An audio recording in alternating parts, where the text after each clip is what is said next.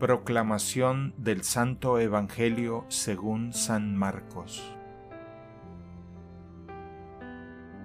En aquel tiempo, cuando Jesús regresó en la barca al otro lado del lago, se quedó en la orilla y ahí se le reunió mucha gente. Entonces se acercó uno de los jefes de la sinagoga llamado Jairo. Al ver a Jesús se echó a sus pies y le suplicaba con insistencia, Mi hija está agonizando Ven a imponerle las manos para que se cure y viva. Jesús se fue con él y mucha gente lo seguía y lo apretujaba.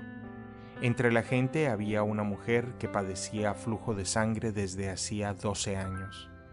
Había sufrido mucho a manos de los médicos y había gastado en eso toda su fortuna, pero en vez de mejorar, había empeorado.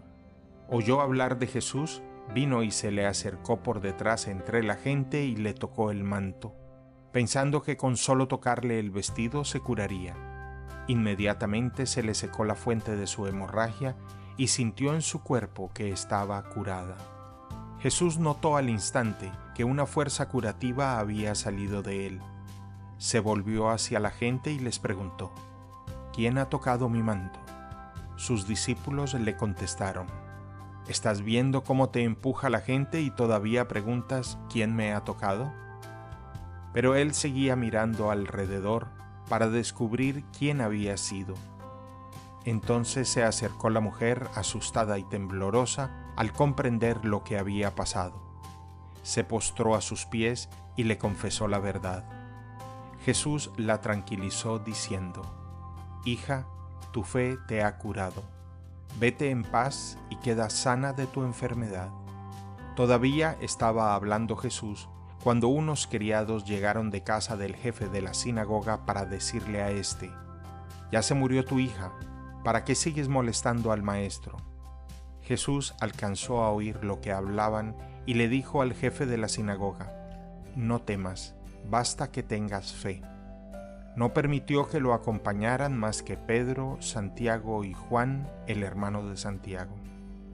Al llegar a la casa del jefe de la sinagoga, vio Jesús el alboroto de la gente y oyó los llantos y los alaridos que daban.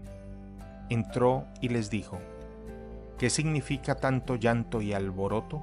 La niña no está muerta, está dormida. Y se reían de él.